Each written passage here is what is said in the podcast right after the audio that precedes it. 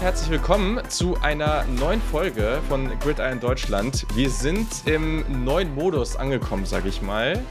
Denn wir haben das Spiel in München zwischen den Seahawks und Buccaneers hinter uns gelassen, haben das so ein bisschen verdaut. Da reden wir gleich vielleicht nochmal kurz drüber. Und jetzt sind wir wieder am Start mit unserem wöchentlichen Format und sprechen ein bisschen über verschiedene Sachen. Können wir auch gleich nochmal kurz erwähnen. Aber erstmal, ich bin natürlich nicht alleine. Tiziana Höll hier auch am Start wie immer. Tizi, wie geht's dir?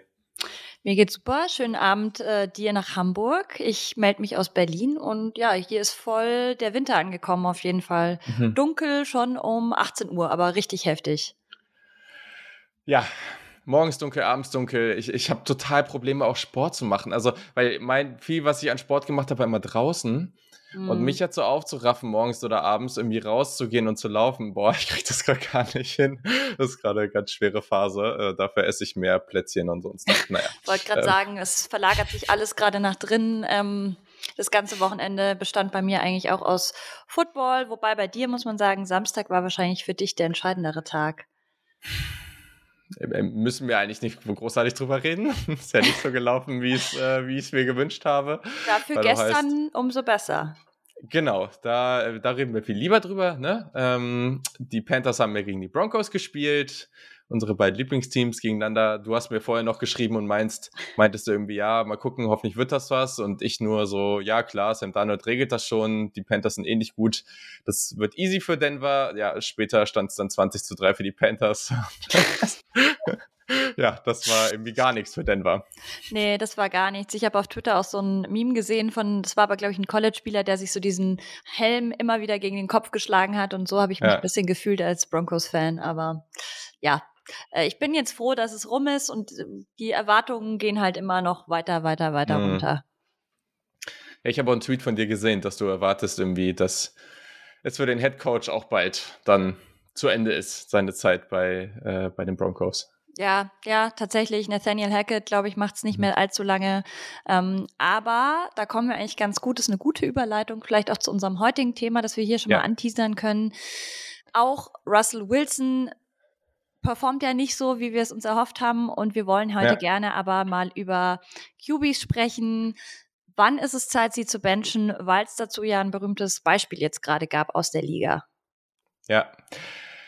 Ja, vor allem auch junge Quarterbacks. Also diese Debatte gibt es in den letzten Jahren ganz viel, weil ich glaube, man muss vielleicht das grundsätzliche Thema mal erklären. Ähm, wir gucken gleich auch auf ein paar Quarterbacks historisch gesehen, aber es gibt einige Dinge, die sich ganz, ganz entschieden verändert haben. Ähm, ich habe das in den letzten Jahren auch gerade immer, wenn ich versucht habe, jedes Jahr dann irgendwie die, die Quarterbacks zu evaluieren für die Draft, habe ich immer auch hm, das versucht, mal so zu analysieren, wie das alles jetzt gerade so sich verändert. Und ich glaube, es hat sicherlich auch was mit Social Media zu tun. Einfach dadurch, dass man die Stimmen der Fans von generell den Medien viel, viel lauter und viel, viel schneller eigentlich auch direkt hört, sogar während der Spiele, gibt es viel, viel extremere, auch negative Eindrücke. Dadurch entsteht, glaube ich, so ein, gibt so eine Entwicklung, dass generell Owner, Coaching oder äh, Front Offices, Coaches sehr viel ungeduldiger werden, als es früher noch der Fall war. Das führt natürlich dazu, dass, wenn wir das für den Owner oder das Front Office nehmen, dass da sehr viel mehr Druck herrscht. Das heißt, Coaches werden sehr viel schneller gefeuert. Also du kannst eigentlich nicht drei Jahre irgendwie komplett irgendwie super schlecht dastehen als Team und der Coach bleibt da. Also es ist sehr, sehr unrealistisch, dass das heutzutage noch passiert.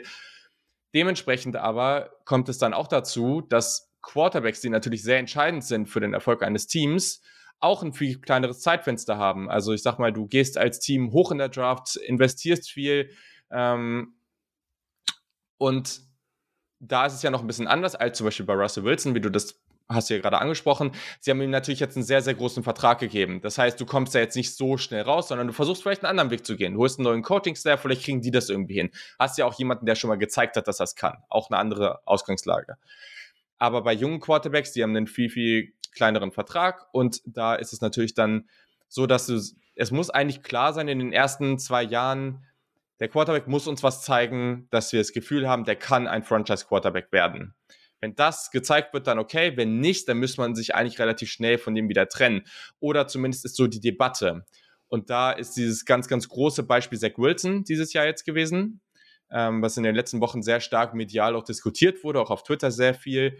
Und da wollen wir heute mal ein bisschen reingehen, auch mal ein bisschen auf ältere Qu oder Quarterbacks von früher, Quarterbacks der letzten Jahre gucken und schauen, macht das eigentlich so Sinn? Macht das keinen Sinn? Wie ist da die Situation? Wie bewerten wir das Ganze?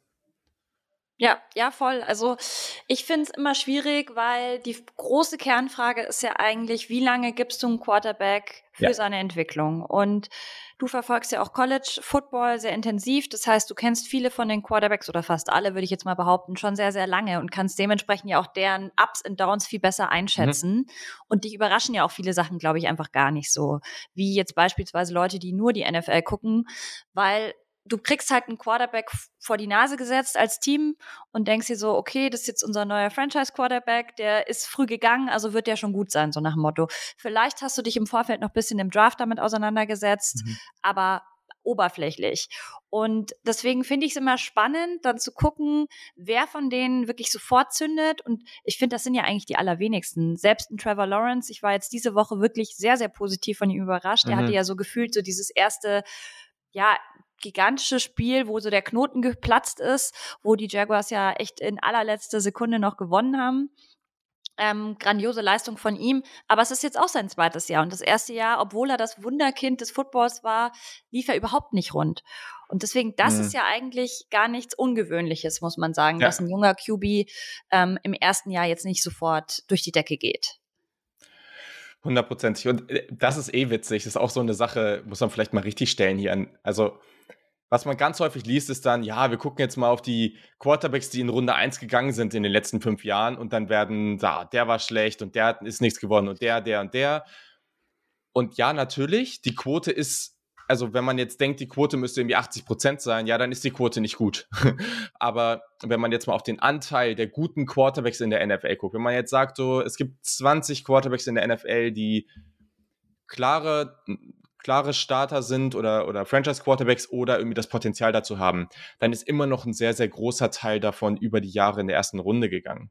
Ähm, natürlich gibt es jetzt auch gerade dieses Jahr gibt's Beispiele oder über die letzten Jahre, Dak Prescott, Jalen Hurts und Co., die sind dann irgendwie auch in den Runden danach gegangen, ja, logisch. Und es gibt Tom Brady, der ist in Runde 6 gegangen, okay, das sind dann so Outlier. Ähm, aber trotz alledem der Anteil, wenn man jetzt vergleicht, so wie viele Quarterbacks prozentual aus der ersten Runde werden erfolgreich im Vergleich zu denen, die in Runde 3, 4, 5 gedraftet werden und erfolgreich werden, dann ist natürlich der prozentuale Anteil aus der ersten Runde immer noch viel, viel höher. Ähm, nur viele gucken dann halt darauf und sagen sich, wie zum Beispiel aus der Draftklasse von, von Zach Wilson, da sind jetzt irgendwie fünf Quarterbacks in Runde 1 gegangen und zwischenzeitlich sah es so aus, als ob irgendwie gar keiner von denen das wird. Jetzt mittlerweile sieht es schon vielleicht ein bisschen anders aus. Aber ich glaube, da muss man dann auch immer so ein bisschen, also ja, es ist einfach nicht so, dass alle von denen erfolgreich werden. Aber ja, in dem Punkt finde ich auch sehr, sehr gut. Du kannst halt nicht, es können fünf Quarterbacks von denen in, in der ersten Runde gedraftet werden. Und du kannst klar gucken, wie damals zum Beispiel, wir haben alle gesagt, Mac Jones hat viel größeres Potenzial im Jahr 1 besser zu spielen als Trey Lance, als Zach Wilson. Einfach weil das ein viel von dem Scheme, in dem er gespielt hat, von dem Typ Quarterback, der ist, eine viel größere, also er ist schon mehr ready, also einfach ein fertigerer Quarterback, aber das Upside, was er am Ende hat, was wir mhm. gerade auch irgendwo sehen, ist viel, viel geringer. Die Wahrscheinlichkeit also, dass er am Ende die beste Karriere hat, die ist viel geringer als bei den anderen. So, aber dann hast du natürlich bei anderen, und das ist hier auch eben ganz spannend, Zach Wilson, super Beispiel, alle haben gesagt, aus dem Team, aus dem er kommt, er wird Zeit brauchen. Es, also keiner hat eigentlich das Szenario aufgemacht, der wird von Tag 1 gut sein. Das, also das aus dem Scheme, aus dem da kam, der hat gegen eher schwächere College-Spieler gespielt. Da waren alle Tools da, aber es war super unwahrscheinlich, dass der früh, früh gut wird. Jetzt ist er halt am Mitte, Ende zweites Jahr. Ne? Das ist natürlich ein bisschen andere Situation und deswegen war ja auch diese Saison eigentlich so ein ganz interessanter Verlauf, wenn man das so auf Twitter und von den Fans und so verfolgt hat. Total. Und ich würde sagen, wir schauen gerne mal ein bisschen tiefer bei Zach Wilson rein in dessen Vita. Du hast ihn, wie gesagt, ja schon länger verfolgt. Mhm. Ich habe auch in einem Kommentar von einem Journalisten gelesen, ja, so nach dem Motto, ähm, er ist es deswegen nicht gewöhnt, Verantwortung zu übernehmen, weil er wohl aus sehr gutem Elternhaus kommt. Kannst du uns da so ein bisschen was erzählen? Also wer ist dieser Zach Wilson? Es gab ja jetzt auch ja. diesen ähm, Skandal äh, um sein Liebesleben. Da werden wir jetzt nicht genauer drauf eingehen. Falls es euch interessiert, das findet ihr überall ähm, ja. in den Medien und im Internet. Aber auch das war ja hm, durchaus amüsant. Und ähm, ja, das war eigentlich auch das erste Mal, finde ich, dass sein Saubermann-Image so ein bisschen äh, Kratzer bekommen hat. Ja, ich tue mich eh mal schwer mit diesen ganzen Debatten darum, was dann irgendwie aufgemacht wird, so gerade rund um die Draft, da, da wird ja alles, also da wird ja jede Kleinigkeit, gerade bei Quarterbacks, die, wo es relativ lange klar ist, dass sie früh gehen, da wird den Leuten dann immer langweilig und dann mhm. fangen sie an zu graben und dann wird alles irgendwie überinterpretiert. Und jetzt auch mal ehrlich, wie viele Leute gibt es wirklich, die die Persönlichkeit und das, was so rund im Privatleben und im Lockerroom und so angeht, die das wirklich bewerten können. Wie viele gibt es davon wirklich? Deswegen, da muss man immer vorsichtig sein. Richtig ist aber, Zach Wilson ist jetzt nicht dieser, er ist jetzt nicht dieser typische Quarterback, der diesem American Dream entspricht. Diese äh, Feel-Good-Story, ah, kommt aus schlechten Verhältnissen und hat sich dann hochgearbeitet. Ist einfach nicht so, ne? Also er kommt aus einem guten, oder was heißt guten Eltern, finde ich auch immer eine komische, komische Ausdrucksweise er kommt aus einem Elternhaus, wo relativ viel Geld früh da war. Und dann wird ja auch häufig gesagt, wenn du aus so einer Situation kommst, dann musst du dich eigentlich nicht besonders anstrengen, um ein gutes Leben zu haben. Also warum würdest du das dann tun? Ähm, oder viele machen das dann nicht. Keine Ahnung, was weiß ich. Ich gibt sicherlich auch Studien zu. Äh, ich glaube, da sind wir jetzt nicht die äh, ExpertInnen, um, um das jetzt ähm, wirklich einschätzen zu können. Hm, aber klar, er war schon grundsätzlich auch ein Typ, der ja, passt auch zu seinem Spielstil.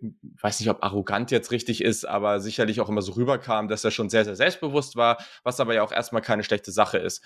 Als Prospect mochten das auch viele an ihm. Das war nicht so dieser Dink-and-Dunk-Quarterback, das war jemand, der hat spektakulär gespielt, ähm, der hat einfach generell sehr, sehr spektakuläre Plays rausgehauen, ist, ist tief gegangen, ist in kleine Fenster gegangen, wollte einfach die Big Plays machen. Und das hat am College auch unglaublich gut funktioniert. Ähm, hat da extrem erfolgreich bei BYU gespielt, ein Team, was ja nicht, nicht in einer der größeren Conferences spielt, aber durchaus auch mal jedes Jahr Spiele gegen bessere Teams dabei hat. Und der sah da halt generell sehr, sehr gut aus. Und das ist auch in dieser ganzen Debatte, müssen wir uns einfach im Kopf behalten. Dass er an zwei geht, war relativ früh klar zu den Jets und es war auch relativ klar, und das hat Dame Brookler von The Athletic neulich in dem Podcast, wo das auch besprochen wurde, nochmal angesprochen. Alle Teams, die, oder fast alle Teams, die da an zwei gewesen wären oder die überlegt haben, hochzugehen an zwei, die wollten alle Zach Wilson da picken. Also es war nicht so ein Ding, ah, die Jets lagen jetzt total daneben. Natürlich haben sie einen, natürlich war der Pick jetzt nicht ideal. Natürlich kann man das kritisieren, aber jetzt zu sagen, oh, die Jets lagen daneben und alle anderen hätten es richtig gemacht, ist einfach grundlegend falsch, weil alle wollten den da oben ziehen, weil das mhm. Potenzial mhm. war halt einfach unglaublich. Und wenn ihr es nicht glaubt, guckt euch mal ein paar College-Highlights an. Das macht einfach nur unglaublich viel Bock, den dabei zuzugucken. Ja, voll. Und jetzt muss man sagen, die erste Saison lief von ihm halt eben nicht so rund. Da lief es aber insgesamt bei den Jets einfach nicht so. Also genau. letzte Saison war es einfach echt eine Saison für die Tonne. Diese Saison sieht alles anders aus. Und deswegen, glaube ich, ist auch diese Ausgangssituation jetzt eine ganz andere, weil die Frage, soll man ihn benchen oder nicht, hängt auch ganz klar damit zusammen, was für Chancen die Jets aktuell sich noch versprechen auf die Playoffs. Und sie stehen ja aktuell oder an dem Zeitpunkt, wo sie Zach Wilson jetzt eben gebencht haben, standen sie eigentlich ganz gut da mit 5 und 2. Und da mhm. war dann halt die Frage, ja, okay, er hat zwei Spieler hintereinander echt so ein bisschen verschenkt und es ging auch viel auf seine Kappe. Natürlich nicht alles, so ist es immer im Football. Aber klar, als QB hast du natürlich schon sehr viel Einfluss und dann kam eben neben seiner nicht so tollen spielerischen Leistung noch seine Attitude hinzu. Und ich glaube, darüber müssen wir auf jeden Fall reden, weil selbstbewusst ist ja an sich erstmal gut. Aber äh, gerade in der NFL, finde ich, kannst du damit ganz schnell auf die, ja, aufs Gesicht fliegen, ja. weil dir das du musst dir das im Grunde verdienen, sagen wir es so. Ähm, sonst äh, machst du dich ganz schnell lächerlich und bei ihm, finde ich, ist halt der Fall, A, er hat sich noch nicht wirklich verdient und mhm. B, es geht ganz schnell dann so ins Arrogante über und auch in dieses, ich bin unantastbar, ich mache mhm. keine Fehler.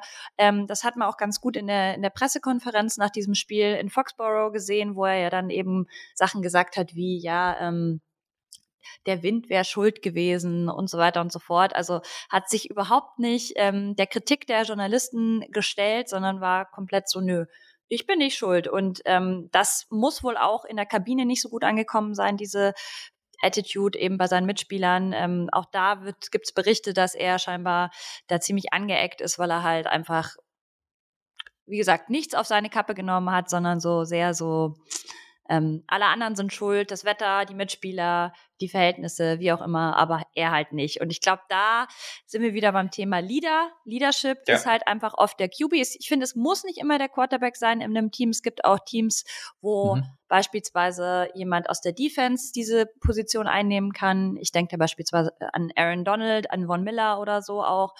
Jetzt nicht nur QBs sind diese Leader, aber bei den Jets wäre es wahrscheinlich schon, Zach Wilson müsste es einnehmen, diese Rolle, und das hat er halt nicht. Und ja, wie siehst du das denn? Also war das auch im College schon so, dass er da sich so ein bisschen rausgezogen hat?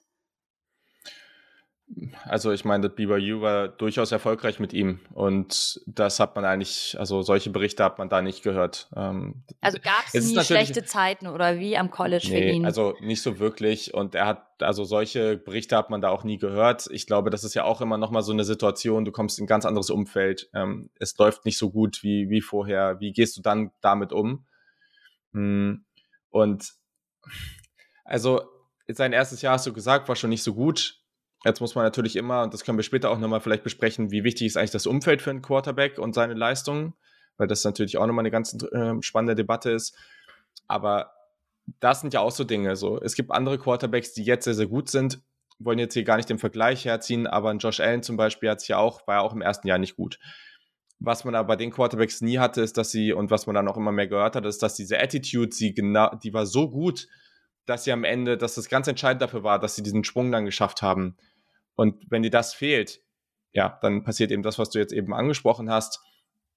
Es kann halt nicht sein. Es, also das sind halt so Layups auch in, in Pressekonferenzen. Wenn dir halt die, äh, die, die, ich weiß gar nicht, das ist auch eine komische Frage von einem Journalist, aber der hat, glaube ich, gefragt, did you let the defense down? Also hast du praktisch deine Defensive enttäuscht mit deiner Leistung, wenn die irgendwie gut spielen, weil das ist ja dieses Jahr so. Ja. Hast du eben auch schon angesprochen, die Jets haben super gedraftet, sie haben ihm gute Waffen zur Seite gestellt, die Defense spielt gut. Und er hat halt einfach gesagt, nee. und das, also das ist einfach so, wenn du siehst, okay, ich, wir haben verloren und, und ich habe scheiß Statistiken und nicht besonders gut gespielt. Und ist auch total egal, wenn du einfach siehst, du hast verloren und du kriegst so eine Frage.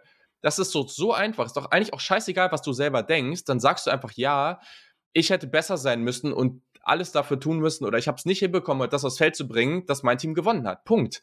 Hat ja auch scheißegal, bisschen, wer das ist. Hat ein bisschen was auch mit dem Anspruch an dir selber zu tun, ja. finde ich. Also du willst doch immer mega spielen, du willst gewinnen, dann kannst ja. du das doch auch ins Positive ummünzen und sagen, ja, ich habe vielleicht hier echt underperformed, aber ich wünsche mir fürs nächste Spiel XY einfach das so ein bisschen bla bla. Also ich verstehe gar genau. nicht, warum er dann wie so ein trotziges Kind reagiert hat es ist total einfach auch einfach. Also an der Stelle ist es total leicht, dich sehr gut darzustellen. Das ist echt wie so, ja, wie so ein, du läufst alleine auf dem Basketballkorb zu und musst dann noch den Layup machen, so ungefähr, so, ne? Und ja, also es ist wirklich, das ist halt echt Wahnsinn, sowas äh, echt da rauszuhauen. Mittlerweile hat er sich äh, dafür entschuldigt. Er hat gesagt, das Zitat war I feel awful und sowas. Aber klar, also die Berater und Co. werden ihm dann schon gesagt haben, was er jetzt zu tun hat. Also ich glaube, das würde ich jetzt nicht so für voll nehmen. Der hat natürlich jetzt auch gemerkt, also Robert Sully, der Head Coach, hat ja jetzt auch Mike White spielen lassen, der äh, Backup Quarterback, der natürlich jetzt gleich gegen die äh, Chicago Bears, jetzt nicht das beste Team, aber auf einmal gleich eine unglaubliche Leistung gebracht hat. Mal gucken, wie das äh, jetzt für ihn ausgeht. Aber ich glaube wirklich, dass mit diesem Verhalten, dass das, wenn das noch dazu kommt, ist das ganz, ganz schwer, da wieder zurückzukommen. Wenn überhaupt, wird es Zeit brauchen. Und ich glaube sogar mittlerweile fast, dass diese ganze Kombination dazu führt, dass es Sinn macht, irgendwie, dass er halt einfach echt das Team wechselt oder dass er irgendwie über die, also ich weiß nicht, wie schnell das jetzt passiert, aber ich glaube, ich, ich weiß nicht, wie schnell du damit dahin kommst, auch in einem Team, was schon erfolgreich ist und mittlerweile jetzt auch gewisse Ansprüche hat. Ich glaube, wenn du da jetzt bei, was weiß ich, krass negativer Bilanz stehst, dann ist das auch nochmal was anderes. Aber in dem Fall glaube ich wirklich, dass ähm, es durchaus gerechtfertigt ist, wenn man davon ausgeht, dass seine Zeit bei den Jets gelaufen ist. Ohne jetzt zu sagen, dass er keine erfolgreiche Karriere mehr haben wird. Also jetzt irgendwie zu einem, irgendwie zu einem anderen Team zu wechseln, vielleicht hinter einen erfahrenen Quarterback, da mal ein bisschen zu lernen, ein, zwei Jahre und dann, er hat ja das Talent und ich glaube, das bestreitet auch niemand, aber ähm, das hat man auch ganz krass bei Jets-Fans auf Twitter gesehen, die das sehr, sehr intensiv verfolgen, die auch im, im ersten halben Jahr immer wieder gesagt haben, okay, das war jetzt noch nicht ideal, okay, das spielen wir mal besser, lass uns mal abwarten, noch ist das alles noch nicht vom Tisch und mittlerweile ist es wirklich so völlig ins Bodenlose gerutscht und die sagen auch alle wirklich, das, der ist einfach nicht mehr die Lösung. Ist auch fair. Man muss auch erwähnen, dass Robert Saleh ja eben sich diese Entscheidung nicht leicht gemacht hat, weil er hat ja wirklich lange Zach Wilson auch den Rücken gestärkt, hat immer wieder gesagt, nee, er ist unser Starter. Und dann, ja, dann war es eben so, dass er irgendwann wurde der Druck von außen auch zu groß und klar, die Leistungen haben nicht mehr gestimmt. Und er hat jetzt aber auch gesagt, dass er, dass die Karriere von Wilson ja noch lange nicht vorbei ist. Deswegen, ob sie bei den Jets weitergeht, das hat er noch ausgelassen die, ja, das Medienecho, um jetzt hier mal paar Sachen zu nennen, war eben, er muss lernen, Verantwortung zu übernehmen, weil er eben Leader sein soll und auch eben sowas wie ähm, Selbstkritik, ähm, Selbstreflexion, ganz, ganz wichtig, wenn du dich auch verbessern willst. Mhm. Und er will ja einer der besten QBs werden und gerade als Starter, ja. da kannst du halt nicht immer denken, du bist perfekt, wenn du Anfang 20 bist. Äh, also ich glaube, wenn du nicht perfekt bist, offensichtlich. Ja, aber vor allem auch, wenn man jetzt mal überlegt, was die ganz, ganz großen SportlerInnen ausmacht, ist es eigentlich das, dass sie denken, dass sie nie perfekt sind. Also, das ist ja die, die, also, das sind ja all diese Spieler, die, wenn man die ganz Großen nimmt, die da auch mit 37 noch irgendwie die krassen Überstunden ähm, machen, weil sie halt einfach sagen so, ich muss besser werden, so. Also, das hört ja nicht auf. Und dementsprechend ist es schon schwierig. Also da muss schon auch mental eine Menge passieren, dass er sich dahin entwickelt, dieses Mindset komplett rund äh, zu ändern weil so wird es halt nichts. Aber ja, ich glaube, das ist auch ein Punkt, ich glaube, da kann man jetzt schon einiges draus ziehen aus seinem Verhalten. Gleichzeitig wissen wir da jetzt auch nicht so viel darüber. Wir wissen jetzt nicht, wie er trainiert oder wie, wie da seine ähm, Einstellung zu ist. Deswegen, ich glaube, da ist es, da muss man auch immer wieder zu sagen, dass das natürlich auch viele Dinge sind, die wir jetzt einfach vermuten. Ja. Genau. genau, und viele Snippets natürlich auch. Es gab ja. auch einen Kommentar von einem Journalisten, den ich äh, bisschen schwierig fand. Ähm, ein ESPN-Journalist, äh, Stephen A. Smith, hat gesagt, Zach Wilson ist Müll, ein Junge, der ein Männerspiel spielt, er übernimmt null Verantwortung. Und ja, Verantwortung, darüber haben wir jetzt schon ausführlich gesprochen. Aber jemanden als Müll zu bezeichnen, äh, finde ich ehrlich gesagt überhaupt nicht okay. Und überhaupt, das muss man sich auch mal einfach ja, was für ein Druck da auf so jungen Menschen äh, lastet. Das ist ja nicht nur im College so, sondern es geht dann eben gleich im Anschluss weiter in der NFL. Und das ist ja allgemein im Profisport, finde ich das immer schon schwierig. Und man muss, finde ich, auch klar davon trennen, Zach Wilson, der Mensch, ist ja nicht Zach Wilson, der Spieler. Und ich finde, als Journalist sollte man das auch irgendwie differenzierter ja. kommunizieren können. Ja. Ähm, und dann zu sagen, Zach Wilson ist Müll, hm, also vielleicht auch schlecht übersetzt, das Zitat, aber trotzdem. Ja, Stephen A. Smith ist ja, also ähm, als, als Knicks-Fan, also der, der, er ist auch Knicks-Fan oder es hat immer sehr starke Emotionen zu den New York Knicks und da weiß ich immer, dass, also der tendiert da sehr stark zu, solche komischen Zitate da mal rauszuhauen. Ähm, ich glaube, das ist auch ein bisschen Teil seiner Marke, wie er dann immer viel Traffic bekommt. Ähm, aber ja, geht halt gar nicht fit sowas, ne? Also das sind auch immer Sachen, da muss man dann halt sich auch einfach bedeckt halten und einfach ein bisschen objektiv bleiben. Was ich jetzt aber spannend finden würde, ach, einfach nochmal, bevor wir jetzt zum nächsten Teil dieses ganzen Themenblocks gehen, also die, die Jets, wenn man das jetzt vielleicht auch mal losgelöst, diese Kommentare, diese, dieses Mindset. Zach Wilson hat an sich viel Potenzial, er ist jetzt im zweiten Jahr, aber er spielt nicht gut. Die Jets spielen aber deutlich besser, als viele vorhergesagt haben und haben jetzt hier realistische Chancen auf die Playoffs. Bist du jetzt eher Fan davon, einfach aus ganz subjektiver, persönlicher Einschätzung zu sagen, ich habe jetzt hier viel investiert in den Quarterback, ne? Also zweiter Pick ist jetzt schon nicht ohne. Mhm. Ähm, es ist mir jetzt wichtiger, diesen Quarterback zu entwickeln und ihn länger spielen zu lassen, mit dem Risiko, dass es vielleicht nicht so läuft, wie ich das möchte. Also sagst du, okay, ich versuche jetzt hier irgendwie alles, ähm, was auch immer das sein mag, und bench den irgendwie, um jetzt irgendwie in die Playoffs zu kommen. Also praktisch kurzfristiger Erfolg, potenziell über langfristigen ähm, oder andersrum, weil es ist natürlich nicht gar, es ist, glaube ich, jetzt eher mehr so ein Szenario, weil es entspricht ja nicht voll der Wahrheit jetzt bei den Jets, aber finde ich auch generell immer so eine ganz spannende, ganz spannende Debatte. Praktisch, was passiert, wenn das Team rundherum auf einmal zu schnell gut wird? Ja, ist ja eigentlich ein guter, ein gutes Szenario für jedes Team, wenn dein Team zu schnell zu Klar. gut wird. Aber ich muss sagen, ich bin da eher Team, Gesamtteam, fördern und fordern, als nur den Quarterback in den Fokus zu stellen. Weil ich glaube, das ähm, kippt ganz schnell und du mhm. verzockst dich auch ganz oft. Also das mag mal funktionieren, dass wenn du den Fokus extrem auf den Quarterback legst und dem eben alles an die Hand gibst, damit er sich gut entwickeln kann. Aber wir wissen auch, Verträge gehen zu Ende, ähm, Spieler wechseln und dann ist es oft auch nicht mehr so weit mit der Liebe zum eigenen Team. Und gerade bei sowas, also bei einem Team wie bei den Jets, die wirklich jetzt Jahre, Jahrzehnte wirklich richtig schlecht waren. Und die Fans haben wirklich viel, ich sage jetzt nicht das Wort, aber die haben viel Mist gefressen. Gerade denen, finde ich, kannst du nicht jetzt erzählen, hey Leute, wir müssen jetzt ja. Zach Wilson entwickeln. Ähm, alles andere ist uns egal, dann verlieren wir halt mit ihm. Hauptsache, er wird besser. Und ich finde auch kein Spiel Spieler steht über der Franchise. Das ist für mich eh außer Frage. Und deswegen, wenn er halt sich nicht anpassen kann, wenn er nicht gut genug ist, dann muss er sich halt fügen. Klar ist es bitter, wenn du einen guten ähm, Draft-Pick für ihn hergegeben hast. Das finde ich schmerzt immer. Und gerade, wie du gesagt hast, mhm. ähm, Erstrunden-Pick. Da erwartet man halt auch viel, aber so ist das Spiel halt. Das sind ja. Menschen, du kannst nie zu 100 Prozent predikten, wie die sich entwickeln werden. Und deswegen gehe ich da komplett mit der Entscheidung der Jets mit. Ich hätte ihn auch gebencht. Heißt ja nicht, dass er nicht nochmal spielen wird diese Saison. Man muss jetzt auch abwarten, wie, wie White sich entwickelt, ähm, ob der auch da jetzt konstant mitspielen ja, kann. Ja.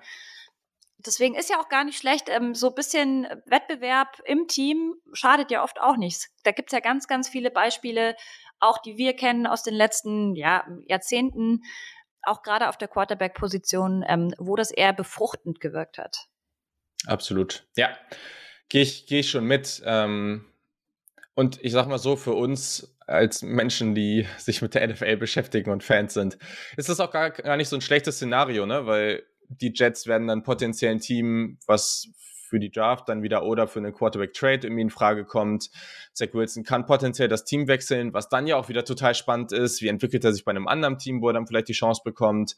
Äh, ich sag mal so, was ist, wenn jetzt die ja, also was ist, wenn jetzt die Rams oder, oder die, vielleicht auch Tampa Bay sagt, ich weiß jetzt nicht, was mit Tom Brady passiert, aber was ist, wenn die sagen, ja, Zach Wilson ist spannend, hat mega Tools, wir setzen den noch ein Jahr hinter Brady, Brady erzählt dir mal richtig, wie das läuft und ähm, dann hast du vielleicht einen ganz anderen Quarterback mit einem ganz anderen Mindset dann irgendwann.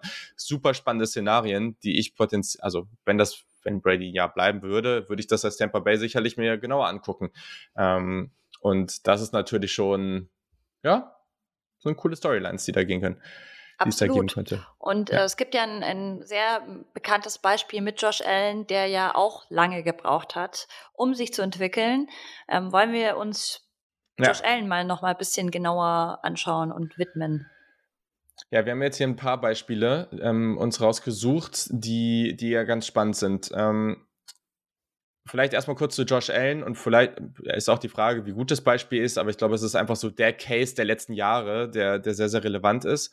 Und dann haben wir ein paar Quarterbacks, die schon ein bisschen älter sind, aber die ganz gute Beispiele eigentlich dafür sind. Und dann gucken wir uns nochmal ein paar wirklich aktuelle Beispiele an von jetzt nicht Star-Quarterbacks, ähm, ja, wo, wo man dann nochmal schauen kann, gibt es eigentlich wirklich gute aktuelle Beispiele für diesen Fall oder eben nicht. Mm, aber Josh Allen ist halt cool, weil Josh Allen war eigentlich nicht so besonders guter College Quarterback. Das, das vergessen, glaube ich, immer viele. Also auch äh, ähnlich wie, wie Wilson kam er ja von einer kleineren Uni, ähm, hat aber da gar nicht so gut gespielt. Es war okay. Er war früh bekannt, weil viel, relativ früh auch diese ganze Debatte um seine Tools irgendwie kam und viele gesagt haben, boah, okay, das ist echt super spannend, guck dir diesen Dude mal an. Aber er hat eigentlich bei einem schlechten, oder schlechten Team, bei einem kleineren, beim kleineren Uni-Team solide Leistungen gebracht. Das war es dann aber auch. Trotzdem ist er relativ früh in der Draft gegangen, Top 10, und hat dann aber das erste Jahr nicht so besonders gut gespielt. Ist dann aber ab dem zweiten Jahr ging es halt deutlich bergauf und da ist der große Unterschied zu Wilson.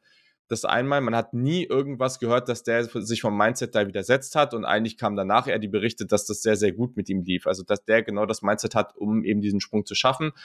Und es ging eben im zweiten Jahr so, dass man dann klare, klare positiv Entwicklung gesehen hat. Und da ist der große Unterschied, wo ich mich auch schwer tue mit Wilson, um zu sagen, okay, wie lange wartet man jetzt? Mm. Ja, voll. Also gerade bei Josh Allen, finde ich, hat man halt Jahr für Jahr eine Verbesserung gesehen. Nicht nur eben in seinem Mindset und in seinem Leadership, äh, sondern auch vor allem, klar, mit den Stats. Und trotzdem finde ich, ist es interessant, weil er ja immer noch jemand ist und es zieht sich durch seine Karriere so durch, jedenfalls in der NFL, ähm, dass er einfach äh, Turnover immer noch relativ viele kreiert. Das ist ein großes Problem von ihm. Also wir schauen uns gerade hier die Stats an. Zehn T äh, Touchdowns waren es in der ersten Saison, zwölf Interceptions. Okay, kann man noch sagen, erste Saison. Dann 20 Touchdowns schon in der zweiten Saison, krasse Steigerung, verdoppelt, aber halt immer noch neun Interceptions. Und, und vier Fumbles. Genau. Ja, ja und äh, aktuell stehen wir auch schon wieder bei 15, nee, 2021 war das, sorry, waren es 15 Interceptions wieder und in der aktuellen Saison sind es auch schon wieder, glaube ich, könnten schon wieder zweistellige Werte sein. Also da habe ich leider auch schon wieder ganz, ganz viele Spiele gesehen, wo er zwar grandios gespielt hat, wo er aber oft zwei Interceptions Elf, pro Spiel, ja. ja, oft zwei Interceptions pro Spiel geworfen hat. Genau, dann vielleicht kommt noch der eine oder andere Fummel dazu. Also es ist ähm, bei ihm ja auch nicht geradlinig und so ist es ja bei vielen Quarterbacks nicht, dass sie ja wie gesagt, alle Fehler ausmetzen. Wir, von diesem perfekten Quarterback, Tom Brady beispielsweise, ist ja auch nicht mehr perfekt, war vielleicht lange ja. Jahre nahe an perfekt, aber müssen wir uns eh verabschieden. Auch ein Aaron Rodgers nimmt jetzt gerade wieder ab. Auch ein Patrick Mahomes hatte immer mal wieder Probleme. Also ich finde, darum geht's nicht. Es geht vielmehr darum, siehst du eine Steigerung, siehst du eine Entwicklung und eben für mich macht eben so ein, so ein Franchise-Quarterback einfach auch echt diese, diese Führungsmentalität aus, dass man Verantwortung übernimmt und gerade das eben, was alles jetzt an Zach Wilson so krass kritisiert wird, das erfüllen halt viele von diesen großen Namen, an die man sofort denkt, die erfüllen das halt alle. Ja, und ich glaube, ein Punkt, der mir auch wichtig ist dabei, es ist auch die Frage, ob man vom Spielstil, also wenn du ganz wenig Turnover produzieren willst, dann gibt es entweder einen Quarterback, der ein Jahr lang im God-Mode gespielt hat, oder es gibt einen Quarterback, der sehr, sehr vorsichtig spielt. Und den willst du eigentlich nicht. Und das ist auch das, was Zach Wilson so interessant gemacht hat. Ultra aggressiv. Und das willst du, dass, wenn du Mahomes, ähm, Herbert, äh, Allen und all die Jungs anguckst, das sind die ja, ne? Die gehen fürs Big Play, die sorgen dafür, dass die Offense sehr explosiv ist. Und deswegen ist es auch gar nicht so schlecht, wenn sie so spielen, dass halt vielleicht mal die eine oder andere Interception dabei rumkommt. Nicht, weil sie die Interception werfen wollen, aber weil sie halt einfach bereit sind, aggressiv in kleine Fenster zu gehen, einfach das Feld runter. Aber es ist halt, es, du musst, es ist halt so eine, ja, das ist halt so ein schmaler Grad, den du da bewanderst. Also du musst halt auf der richtigen Seite davon bleiben. Und das ist, äh, ja, Josh Allen ist, glaube ich, gerade aktuell wieder so ein bisschen zu knapp dran an diesem schmalen Grad. Ähm, also dieses Jahr haben ja auch viele mir so ein MVP-Jahr für ihn gesehen. Ähm, jetzt lief das, er war ja auch ein bisschen angeschlagen und so. Jetzt läuft es gerade die letzten Wochen nicht ganz so ideal. Er war auch zwischenzeitlich mhm. an einem Punkt, wo ich gesagt habe, so, ey, gerade sehe ich den besser als Patrick Mahomes, aber Mahomes ist halt noch ein bisschen konstanter. Aber trotzdem, ne, diese Entwicklung von Josh, von Josh Allen ist natürlich ganz enorm und deswegen, glaube ich, müssen wir vielleicht mal, weil die sind vielleicht sogar ganz gut, diese Beispiele, mal auf ein paar Quarterbacks gucken, die vor langer Zeit gespielt haben, zum Beispiel noch Ende der 90er oder haben da angefangen. Und da sieht man eben diese Beispiele, die haben die Zeit bekommen. Das, was heutzutage kaum noch passiert. Also Troy Aikman zum Beispiel, 1989 bei Dallas, er war der First Overall Pick. Wir haben jetzt hier ein paar Spieler, die, oder drei Spieler, die allesamt äh, First Overall Pick waren, ähm, meine ich jetzt hier. Das, ja, genau. Ähm, und Troy Aikman ist in seinem ersten Jahr mit seinem Team 0 und 11 gegangen neun Touchdowns, 18 Interceptions. Das lief gar nicht. Im zweiten Jahr hat er elf äh, Touchdowns, 18 Interceptions. Ähm, das Team ist 7 und 8 gegangen. Im dritten Jahr sind sie dann 7 und 5 gegangen. Ähm, oder in den Spielen, in die, denen er gespielt hat. Ähm, da hat er aber auch nur elf Touchdowns und zehn Interceptions gehabt. Und im letzten Jahr, also im letzten Jahr seines Rookie-Vertrags, ich weiß jetzt nicht genau, wie die Verträge damals aufgebaut waren, aber heut, heutzutage wäre es so gewesen. Da sind sie dann 13 und 3 gegangen und dann hat er angefangen, mal auf einem guten Quarterback-Niveau zu spielen. Aber diese Zeit hätte Zach Wilson im Leben, auch ohne das Mindset, ohne diese ganze Geschichte, hätte er niemals bekommen. Der hätte niemals drei Jahre, wenn wir Stephen A. Smith äh, zitieren, Müll spielen dürfen, äh, um dann die Chance zu bekommen, im vierten Jahr zu überzeugen. Das hätte es einfach nicht gegeben. Aber trotzdem ist das ein Beispiel, wo es geklappt hat. Ja. ja, ja, es gibt noch ein anderes Beispiel von äh, John Elway, eben absolute Quarterback-Legende. Warum Legende? Hat zweimal ähm, aufeinanderfolgend die Broncos zu einem äh, Super Bowl-Sieg ja. geführt, hat aber schwach angefangen und ja, äh, war sogar noch schlechter beispielsweise als eben Aikman, hatte ein äh, QB-Rating von äh, 54,9 in seiner ersten Saison, also wirklich unterirdisch. Da denke ich zum Beispiel auch, ich glaube, heutzutage würde ein Quarterback mit dieser, mit diesem Rating, mit dieser Statistik wahrscheinlich nicht mehr unbedingt in eine zweite Saison als Starter gehen. Also mhm. aktuell kann man doch schon fast sagen, ein QB-Rating unter 65 ist schon ziemlich schlecht. Schwierig. Ja. ja. und ähm, ja, deswegen auch er hatte wirklich eine, eine ganz schwierigen Start in, in seine Karriere. Ein weiteres Beispiel aus, aus der Denver Bubble ist Peyton Manning tatsächlich, ähm, der ja auch ähm, sich am Anfang ein bisschen schwer getan hat, später äh, sowohl mit den Colts als auch mit den Broncos ja noch einen Super Bowl geholt hat. Mhm. Also es gibt viele bekannte Beispiele, wo es am Anfang nicht so lief, aber ja, vielleicht war es früher einfach ich will nicht sagen einfacher, aber wie du vorhin schon eingangs gesagt hast, der Druck war vielleicht nicht ganz so groß. Du hattest halt nur deine großen TV-Anstalten. Ähm, aber du hattest kein Social Media, du hattest auch, finde ich, vielleicht von den Ownern nicht ganz so viel Druck. Ich weiß nicht, mhm. ich, wenn ich, ich denke da immer an den Cowboys-Owner, der jedes Jahr wieder sagt, sie müssen jetzt den Super Bowl holen und es aber richtig aggressiv auch so nach außen transportiert. Ich meine, die waren ja jetzt auch schon ein paar Mal bei Hard Knocks dabei und so, und da war das dann immer ein großes Thema. Ähm, ja. Haben die Cowboys in den letzten Jahren mal den Super Bowl geholt? Nein. Also deswegen ist immer die Frage, ist es so befruchtend, wenn man so extreme Ziele auch ausschreibt vor einer Saison? Weiß ich nicht. Ähm, jetzt, wie gesagt, die Broncos mit Russell Wilson auch so ein bisschen auf die Nase geflogen. Äh, Im Vorfeld sehr viel Medienhype auch gestaltet rund um Russell Wilson. Und jetzt kommt der Heilsbringer, so nach dem Motto. Also vielleicht ist auch einfach ja, also ich bin mir sicher, in der Kommunikation hat sich einfach vieles geändert und in der ganzen ja. NFL-Welt. Absolut, absolut. Ja, bevor ich jetzt hier noch ein paar jüngere Quarterback-Beispiele nenne, ähm, vielleicht auch nochmal kurzer, wir, wir, besprechen ja heute viele, viele kontroverse Themen, glaube ich auch. Also wenn ihr da Meinung zu habt, äh, würden wir uns auch voll freuen, wenn ihr da mal in Austausch mit uns tretet. Also ihr findet uns unter Gridiron Deutschland auch auf äh, Twitter und Instagram. Da könnt ihr uns auf jeden Fall folgen und unbedingt mit uns und sonst einfach äh, sind wir natürlich auch privater anzufinden also Tiziana Höll, Julian Barsch auf Twitter und Co. Da sind wir eh immer sehr, sehr aktiv und freuen uns da über Diskussionen, weil, also ich liebe das auch gerade diese ganzen Teambuilding-Geschichten und, und wann macht das Sinn, wie zu agieren und ja, wie ist der Teamaufbau cool und so und was funktioniert da gut und so. Das finde ich mit die spannendsten Diskussionen, deswegen schreibt uns da unbedingt.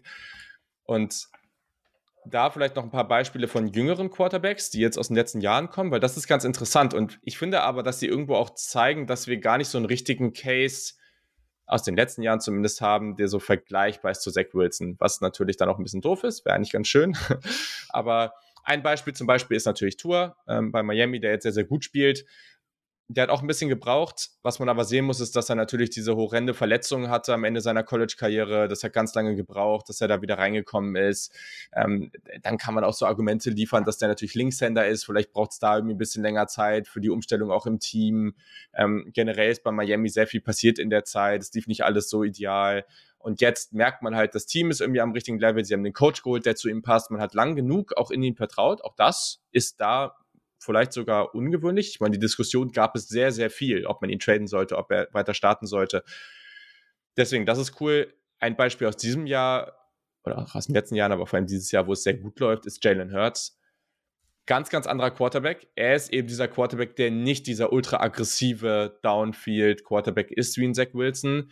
Der war in den ersten Jahren grundsolide. Da wurde dann viel diskutiert, kann der überhaupt so gut werden, dass du, er wurde ja auch später gedraftet, dass du am Ende wirklich mit ihm ein erfolgreiches Team aufbauen kannst. Aber er ist eben ein sehr, sehr gutes Beispiel dafür, was passiert, wenn du dein Team gut drumherum aufbaust, passend darum aufbaust. Letztes Jahr haben wir es gesehen, während der Draft, zwei Teams haben den First Rounder für einen NFL-Veteran getradet auf Wide Receiver. Die Eagles sind hingegangen und haben sich AJ Brown von den Titans geholt. Das sieht jetzt sehr, sehr gut aus. Und die Cardinals haben sich Hollywood Brown von den Ravens zu den First Runner geholt. Das sieht so semi gut aus. Und da sieht man jetzt hier bei den Eagles, sie machen das halt sehr gut. Und sie haben dieses Team und dieses, diese Offense hervorragend aufgebaut rund um Jalen Hurts. und das passt einfach. Also sie haben ein elitäres Team generell. Jalen Hurts ist sicherlich, dieses Jahr spielt er sehr gut, aber vom Talent her ist es kein Top-3-Quarterback in der NFL. Muss er aber auch gar nicht sein, weil es stimmt halt einfach alles. Das, was noch unsicher ist, ist am Ende, was ist, wenn in den Playoffs sich die Teams wirklich komplett auf diesen einen Spieler einfuchsen und kann er dann als reiner Quarterback gut genug sein, um in den Super Bowl zu kommen. Okay, das steht noch aus, ja, aber erstmal läuft das sehr, sehr gut und das ist natürlich ein tolles Beispiel dafür, wie es laufen kann. Ja, ich habe auch noch ein Beispiel mitgebracht von Geno Smith. Ähm, ein bisschen anderes ja. Beispiel, weil ja. der ja eben wirklich fast, ich habe mal nachgeguckt, acht bis neun Jahre gebraucht hat, ja. bis er jetzt eben als Starter bei den Seahawks mal so ein bisschen zündet. Ähm, auch da ist es eigentlich noch zu früh zu sagen, hey, der hat jetzt voll den Durchbruch geschafft, weil ja die Seahawks muss man gucken, Playoffs sollten vielleicht schon drin sein, aber dann ist die Frage, wie weit sie noch kommen werden. Aber der wurde beispielsweise ähm, als Backup eigentlich gedraftet, ähm, musste dann aber, weil sein der Starter sozusagen verletzt war, musste er dann äh, ran sofort und hatte eine wirklich, wirklich schlimme erste Saison. 2013 war das, zwölf Touchdowns bei 21 Interceptions. Also das ist schon echt, das tut weh, wenn man das nur liest. Ja. Ähm, das QB-Rating unter 67, da sind wir wieder beim Thema. Unter 67 sagt man jetzt schon richtig, richtig schlecht. Wenn wir uns angehört haben, vorher bei den anderen 54 oder so. Also von dem her äh, muss man immer wieder in Relation sehen.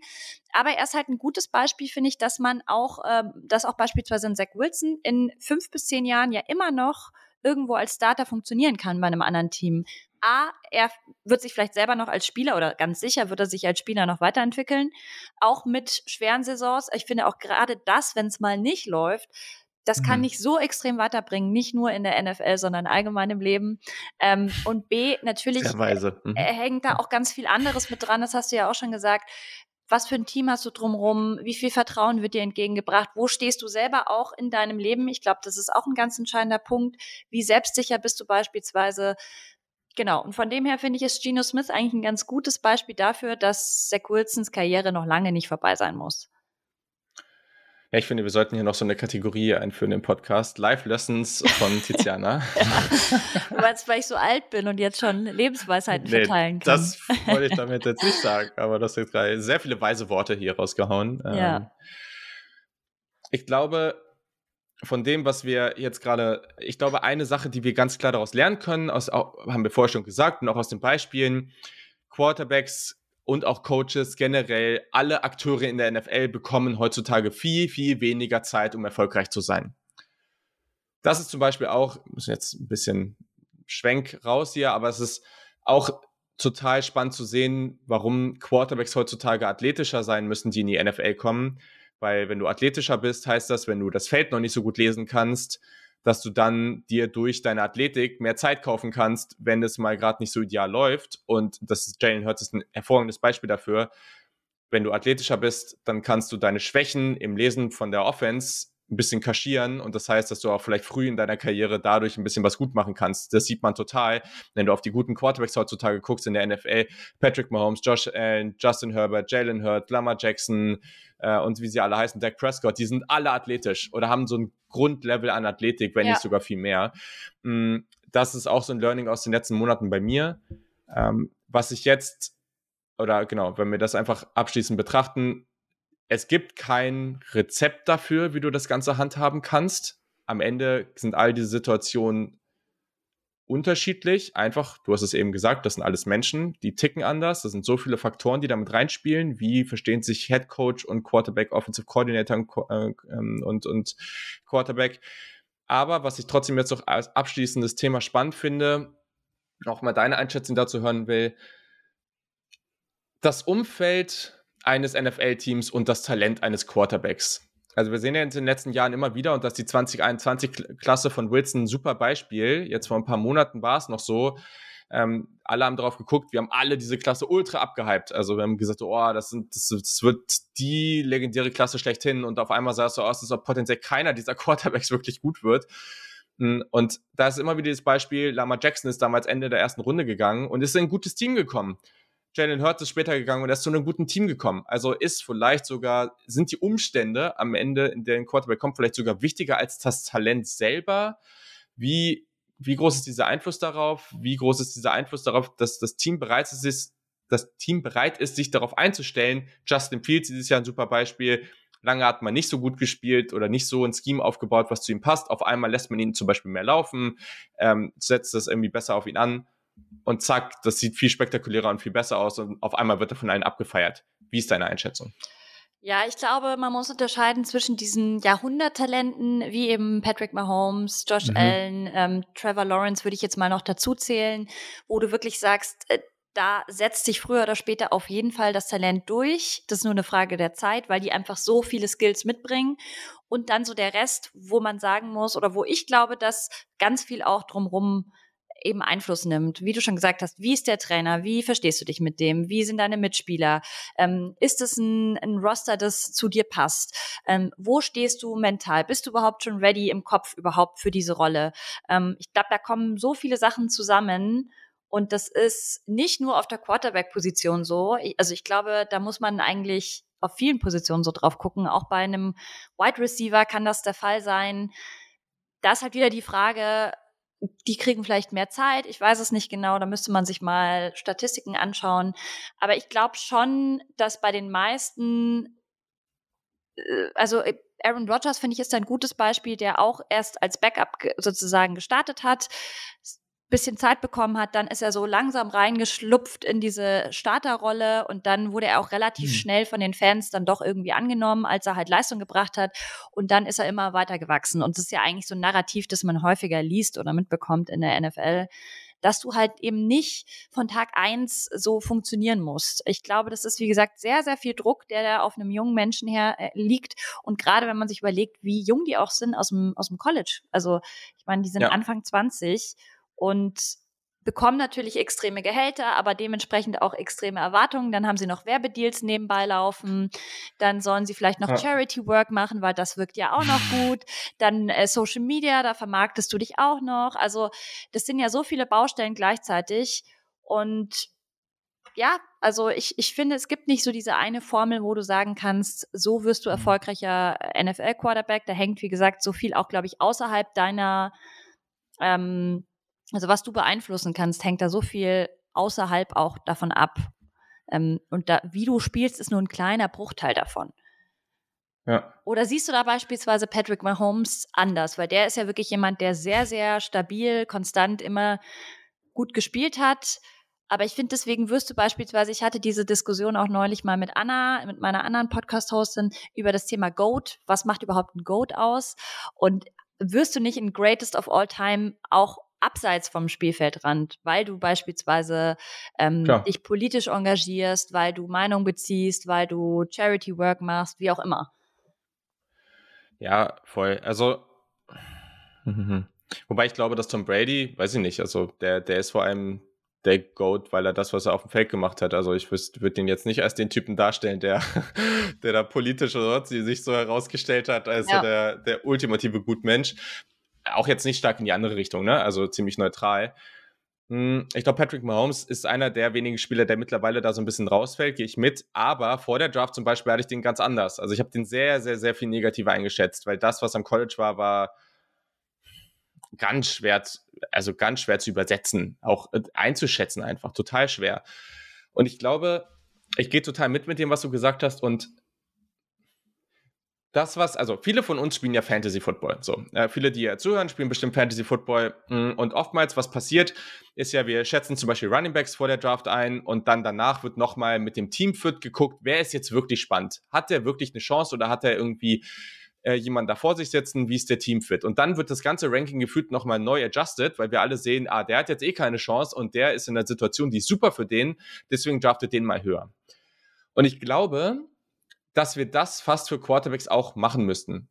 Weil, unabhängig von Fantasy Football jetzt natürlich, aber natürlich schätzt du vor der Draft die Quarterbacks ein und guckst auf die und sagst, okay, der hat jetzt halt mehr Talent und in einem Vakuum sehe ich da mehr Potenzial, weil der irgendwie athletischer ist, weil der ein krasses Armtalent hat, das, das und das.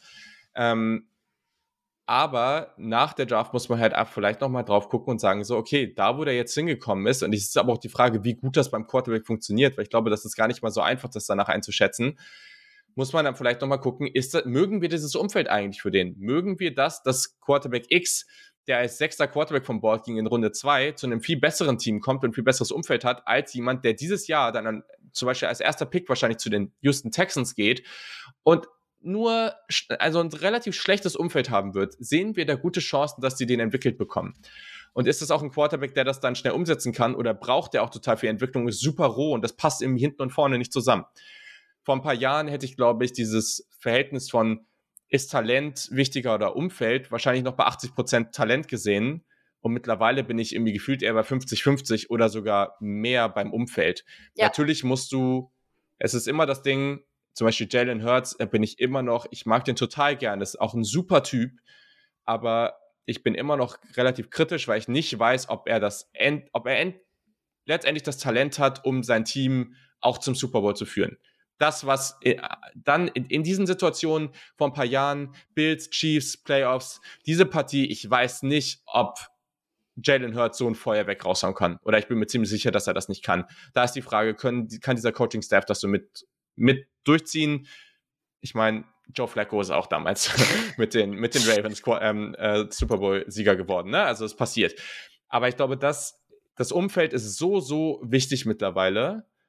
Und das ist so eine Erkenntnis auch der letzten Monate und Jahre für mich, ähm, dass ganz, ganz viel in dieser ganzen Evaluation und auch Bewertung während einer NFL-Karriere für mich verändert, weil es macht eigentlich jetzt zu sagen, auch dass, äh, ja, Zach Wilson ist halt so ein bisschen so ein anderes Beispiel, weil das Mindset jetzt irgendwie nicht so genial war. Aber bei anderen Quarterbacks, die, wenn Justin Fields jetzt wirklich nichts wird, dann zu sagen, Justin Fields, ich habe von Anfang an gewusst, Justin Fields war einfach Trash und das passt nicht, ist einfach Bullshit. Also ich meine, ich habe den natürlich bei Ohio State viel gesehen, aber das ist so ein unglaublich talentiertes Prospect gewesen da zu sagen, dass der keine Chance hatte, jemals in der NFL gut zu werden, ist einfach kompletter Murks. Und man da kommt es halt einfach drauf an, was du daraus machst. Bei, genau, ja. bei manchen jungen Leuten, die werden halt auch einfach verbrannt von der Liga. Das muss genau. man so sagen. Dann kommen ja. natürlich Verletzungen hinzu. Darüber haben wir jetzt eigentlich heute gar nicht gesprochen. Das ist natürlich auch ein Riesenfaktor, der deine Karriere ja. maßgeblich formen wird, ob du viel verletzt bist oder nicht. Das ist einfach bei Profisportlern allgemein der Fall. Ähm, aber ich muss sagen, ich finde es spannend, weil es jetzt echt eine äh, fast philosophische Diskussion hier geworden ist ist. Ja. Ähm, und mich würde es wirklich interessieren, was auch unsere Zuhörerinnen ähm, zu diesem ganzen Take sagen. Lasst uns gerne wissen, wie gesagt, auf ja. Twitter, Instagram, überall. Ähm, vielleicht noch abschließend, wie wird dieser Podcast sich jetzt in den nächsten Wochen, genau. Monaten entwickeln? Weil wir hatten uns ja in unserer Miniserie, die ihr gerne noch nachhören könnt, das sind auf jeden Fall isolierte Folgen, haben wir uns ja ganz viel mit dem Spiel in München auseinandergesetzt, mit der NFL in Deutschland, die Entwicklung, hatten da viele spannende Gäste. Ähm, jetzt wollen wir uns aber in den nächsten Wochen anderen Themen widmen. Und zwar eigentlich äh, einmal die Woche könnt ihr auf jeden Fall mit uns rechnen. Ähm, immer montags werden wir aufzeichnen und es wird um bunte Themen gehen, kann man sagen. Genau. Also das, was ihr jetzt merkt, wir haben, wir haben sehr viele Podcaster draußen, die das exzellent machen irgendwie Previews, Recaps, jedes Spiel, tausend verschiedene Themen. Und genau das werdet ihr von uns nicht bekommen, sondern genau wie heute. Also ich, ich muss sagen, ich finde es gerade auch total cool, weil ich habe das in den letzten Jahren in den hunderten von Podcast-Folgen, die ich aufgenommen habe, sehr, sehr selten gehabt, so lange und detailliert über ein Thema sprechen zu können. Und das macht es dann aber auch aus. Also ihr könnt uns da auch sehr gerne einfach mal Vorschläge schicken. Schreibt uns da einfach irgendwie auf Social Media und sagt, ey, yo, das ist super spannend gerade in der Liga oder auch drumherum. Also es, wir werden, glaube ich, weniger jetzt analysieren, warum haben die Chiefs jetzt irgendwie, äh, warum funktioniert die Offense jetzt gerade mit dem und dem Wide Receiver so gut, sondern dann es wird schon ein bisschen mehr so, ich sag mal, ja, ein bisschen auf einem höheren Level, so ein Bird's Eye Perspective sein ähm, oder auch mal Off-Field-Themen, sowas kann es auch mal geben. Ähm, und dann werden wir uns diesem Thema voll widmen. Und wenn ihr sagt so, ey, gerade macht das niemand, besprecht man dieses eine Thema ganz, ganz in die Tiefe gehend, dann schreibt uns, weil genau das werden wir hier tun. Und dann wird das eine richtig nice Sache. Genau, und ähm, mit Julian habe ich ja auch jemanden an der Hand, der gerne nerdig wird, äh, wo, wo es mir dann manchmal vielleicht fehlt, auch so mit den ganzen, mit den ganzen äh, Vitas von Spielern von vor, was die vor zehn Jahren gemacht haben. Da ist Julian der perfekte Partner. Ähm, und dann würde ich sagen, hören wir uns nächste Woche wieder mit einer neuen Folge. Und es hat genau. mich sehr gefreut, mit dir heute wieder aufzunehmen. Ja, mich auch. Vor allem nach so einer schönen Panthers, nach so einem schönen Panthers-Sieg. Sehr gut.